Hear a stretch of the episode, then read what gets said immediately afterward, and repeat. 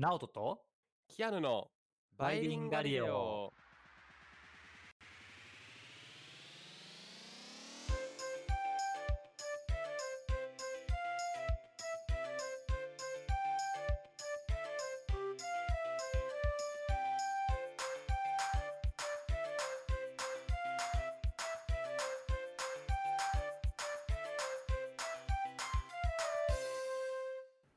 はい、バイリンガリオです。チャンネル登録よろしくお願いします。お願いします。Hello everyone. あそういえば僕あれなんですよ。今、普段ヘッドホンしてるじゃないですか、白いやつ。ああ、はいはいはい。今日は。前回のエピソードもそうだったんですけど、イヤホンにちょっと変えてるのが、ヘッドバンドが結構こうポロポロしてきて、こう、まあ、古くなってきて、自分で交換できないパーツなんですよ、あれ。なので、ヘヘッドバンドってどこ？あここのあんまり。ああ、上のまたいでるところね。部分の、はい、のスポンジ部分っていうかカバー。あの部分がこうなんでしょう。実際のレザーじゃないんですけどレザーっぽい材質でできてましてはいはいはいはい。スポンジをくるむような形で。でそれがもう5年ぐらい経ちますかね使って。そうするとこう剥がれてきてあれなんでこれどうしようかなと思ったら修理してくれるんですよ。オーディオテクニカのなんですけど。あ。へえ、そうなんや。で修理依頼してで自分で送ってどれぐらいかかるんですかね？今朝送ったので、ちょっとどれぐらい手元にないかわからないんですけど、まあ、その間はちょっと。どこで、どこで修理するかによるよね。なんか、国内でしてたらいいけど。あれ、オーディオテクニカって日本の会社？日本、あ、え、どこだ？でも送った先は福井県です。そこで修理してくれるみたいで。そうなんや。じゃあ国内でしてくれるんや。なんか僕もね、この間、アップルの新しい Mac Studio ってやつ買ったんやけど、上海が今もうロックダウンしてて、で、中国で作ってるんやけど、上海から、はいはい。あの、海外に荷物が全部止まってて、だから2週間ぐらい上海に Mac Studio、僕のやつなんかずっと取り置かれてて、海外発送とかすると結構今すごい時間かかるんやなっていうのを、てか、だからずっとね、上海ロックダウンの情報ずっと調べてて、いつになったら解除されるんやだって。じゃあそ、上海の状況次第で届くか決まるっていう。そうそうそう、本当にそうとその通えり。ー、てか、荷物ってそんな影響を受けるんですね。シャロックダウンって。ね、僕もそんな影響を受けるって思ってなかった。なんか、えー荷物は荷物でちゃんと配達してくれるのかなと思ったら、全然そこはしてくれてなくて。そういうインでもね、フラでさえ外出禁止みたいなガチなロックダウンみたいな感じですかね。みたいやね、多分ね。で、えーだからその代わりなんか、あの、なんか、上海を、から、まあ、結局発送されたんやけど、発送されて、おう24時間後には自分の家に届いてた。なんかえ、ー、特別、なんだろう、当日配達便みたいなやつにしてもらったみたいで、多分まあそこはなんか、向こうがわざとしてくれたのか、もともとそうやったのかちょっとわからないんやけど、はいはい。あの、しゃあのログが残るやん、配達記録みたいな。ああれ見たらい、ろんな地点の時間出ますよね。そうそうそう。あれ見たら午後5時に上海入れて、次の日の5時に自分の家に届いてたから、意外と気合い入れたら上海から自分の家まで24時間で届くんやと思 そこめちゃくちゃ早くくないですか？そこに結構びっくりした。そう。え？国内でさえ次の日ってだいぶいい方なのにと思ってたんですけど、そうそうそうそう。えめちゃくちゃ早いですね。えー、あじゃあ今 Mac Studio そう、台 Mac 風 Studio 中です使ってる。あ使ってるんですね。いや、もう、もう使ってるよ。うん。えー、いいですね。そっか。あのーちょっとじゃあ僕のヘッドホンも、まあ国内なんで、まあ気持ち1週間ぐらいで帰ってきてほしいなっていうのを思います。そうよね。結局だって、ヘッドバンドってだって、修理するって言っても取り替える以外ないよね、きっと。ボロボロになったら。いや、本当そうですね。なんか、そねそれこそちょっと工具があったらできそうな気もするんですけど、見当たらないので、ああ、まああの確かに。依頼することにして、なので、それまではイヤフォンっていう感じでやってますっていう報告ですね。はい。まあ今日は、えーそんなヘッドホンとは全く、えー関係のないテーマを持ってきました。ということで、はい、なんでしょえー、直人さん、苦手な匂いってありますか？う。苦手、あ、梅干し、梅干し。あ、の匂いが。そう、梅干し、全く食べられへんし、あ匂いも結構苦手かな。えー、え僕も梅干し苦手です。あ そうなの？知らんかったわ。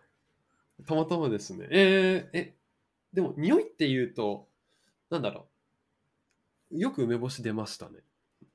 逆に、え、なんいや、だからもうす、匂い苦手ってなったら、もうそれぐらいしかあんま思いつかんかったから、まあ、嫌いな食べあ物ーから連想したんやけど。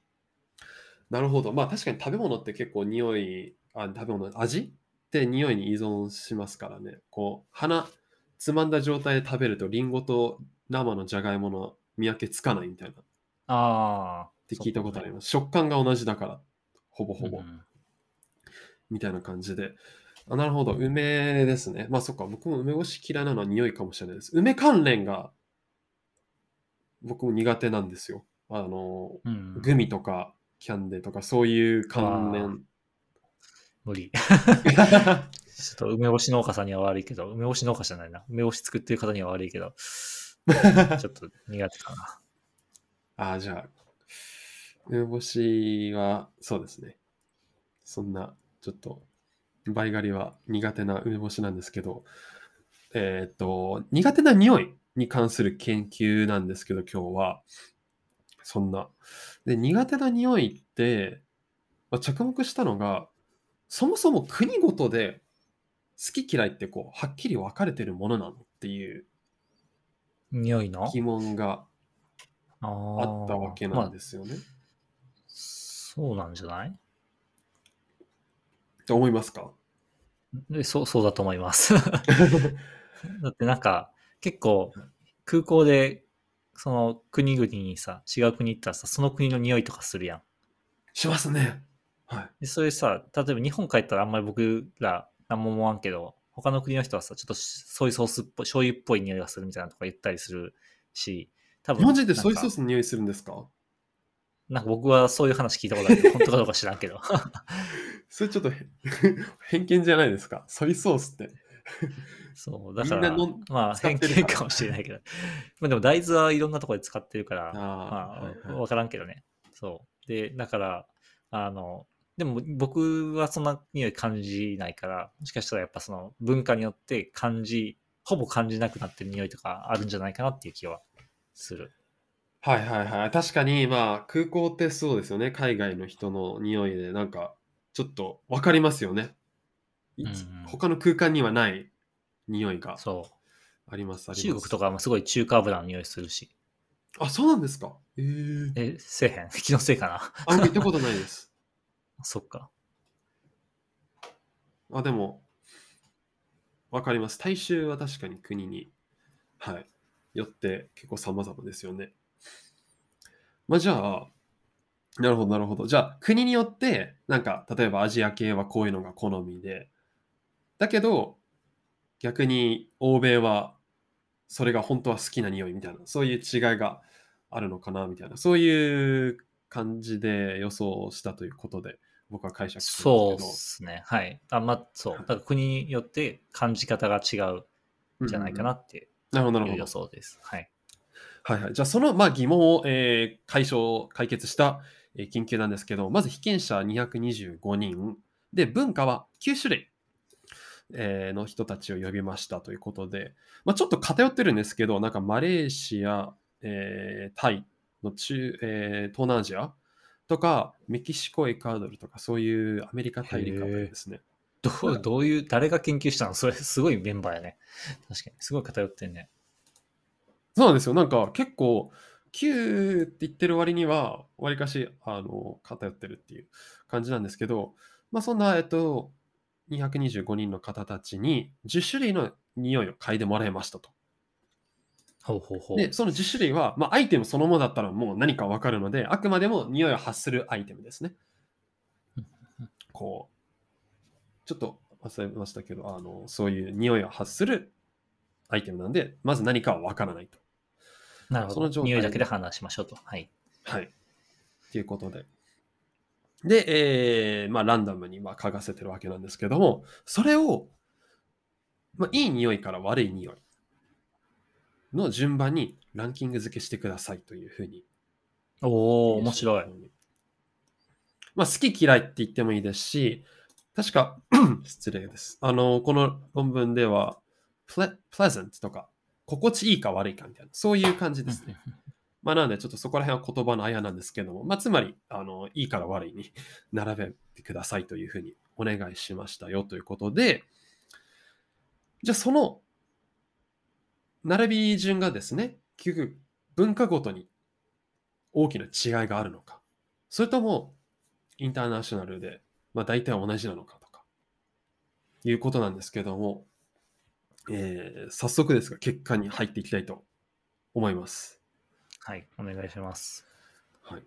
えー実は、結構文化のを隔てても、ランキングは大体同じようになりましたよという。へえ。まあ、あでもあれじゃない？何の匂い嗅いだかによるんじゃない？はいはいはい。あじゃあ実際に傾向として、えっと、い人気のあったやつと人気のなかった、まあ、1位と10位あたりですね。の匂はいはいい一応ここに紹介しますね。ステーキとかじゃない、なんか美味しそうなものの匂い。ああ、そもそも入ってたが上位にのが、あ、入ってない。あ、そう。えっと、まあ、一番良かったのがうんバニラ。ああ、美味しそうなものや。一貫して、まあ、結構みんな好きな傾向にありましたよと。でそれに対して10位とか9位にランクインしたのが、あ、これちょっと当てられるかもしれないです。どんな匂い嗅がせたと思いますか？えーそれは、10位は糞便とかじゃない？糞尿とかじゃない？ああ、はいはいはい。あと、ゴミゴミとか。はいはいはい。えー、あ、まあ、近いです。えっと、汗臭い足に含まれる とかチーズ、などにチーズか。えっと、含まれる、えっとあ、あくまでもケミカルな話なので、実際にあの汗臭い足をあの嗅がしたというよりかは、えっと、イソキッソー酸っていう成分がそっかそっかそっか。なるほどね。で実際のものはやっぱ用意すると大変やから、化学成分で再現できるものだけを今回使ったんや、きっとあ、そうですね。その匂いの象徴となる分子物質？をなるほど。だからバニラなのね。バニラもそういう感じなんでしたっけ？なんか合成できるんじゃなかったっけ？本物のバニラの、あれ？違うっけ？ごめん間違ってるかも。なんかで合成も、あの、できた記。憶ランキングしてる、えーランキングイン、ラン、うん、で使ってる10種類は、基本的にそうですね、そういう、あの、有機化学で説明できる、ちょっと、名前わかんないんですけど、全部専門用語なので。まあ、だけど、あそうそうとりあえず何かしらに入ってる成分ですね。それを抽出したというか、それを使ってるので、まあ、あの実際のチーズとかじゃないですよっていうことなんですけど、まあ、そのあい、えーと成分がイソキッソー酸っていう、まあ、不快な匂いの、まあ、不快って言ってる時点でもうもはや10位確定みたいな感じなんですけど、あのまあ、そういうやつですよと。あともう一つが、今、うん、今調べたらバニラもやっぱ人工合成できるみたい。ああ、そう。で、化学式で表せるんですかね。そうそうそうそう。なるほど、なるほど。っていうことか。で、えっ、と、もう一つが、これは人気のなかったやつの代表として、ドリアンによく含まれる。えっ、と、ジエチルジスルフィドっていうう。んでもなんか東南アジアの人ってバニバニラじゃない？ごめん。あの、食べるやん。はいはいはなんでドリアン食べるから、なんか東南アジアの人から人気あったりはせえへんのかな？い。でも東南アジアの人も好き嫌い分かれるっていう言うもんね。確かに、あのー多分、ちょっとした差はありそうですよね。ドリアン若干人気みたいな東南アジアだと。ね。だけど、まあけど、あのー僕もドリアン食べたことあるんですけど、カンボジア行った時に、きつかったですね。そう、僕めっちゃ美味しいと思ったけど。え、マジっすか？うん、全然、お金払って食べれるなら日本でも割と食べたいと思ってる。へえ。ああ、でもこの研究の面白いところは、この後ちょうどお伝えしようと思ったんですけど、そのじゃあ、ランキングに影響したそのばらつきの要因ですね。それが何かというと、えっ、と、面白いことに、文化はたった6%しか貢献してないんですよ。その説明できるへ部分として。え、なるほど。で、それに対して半分以上の54%が個人的好みですよという。ああ。なるほどね。確かにね。そうかも。だから僕がドリアン好きなのも別に日本人だからドリアン嫌いとか、うんうんうん日。本人だからそういう人が多いとかじゃなくて、ほとんどの場合、その人自身が好きか嫌いかっていうだけってことね。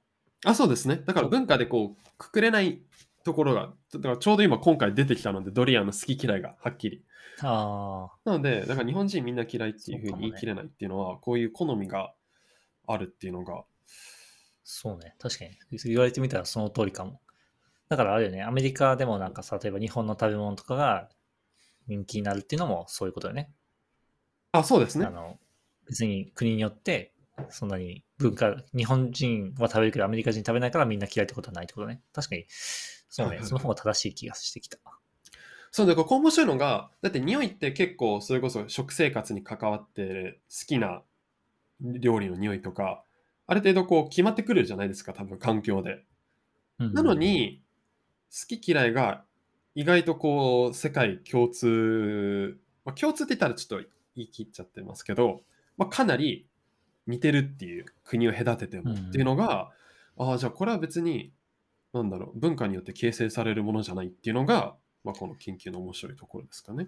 確かに面白い。そうね。ああ、思い込み、思い込んでた。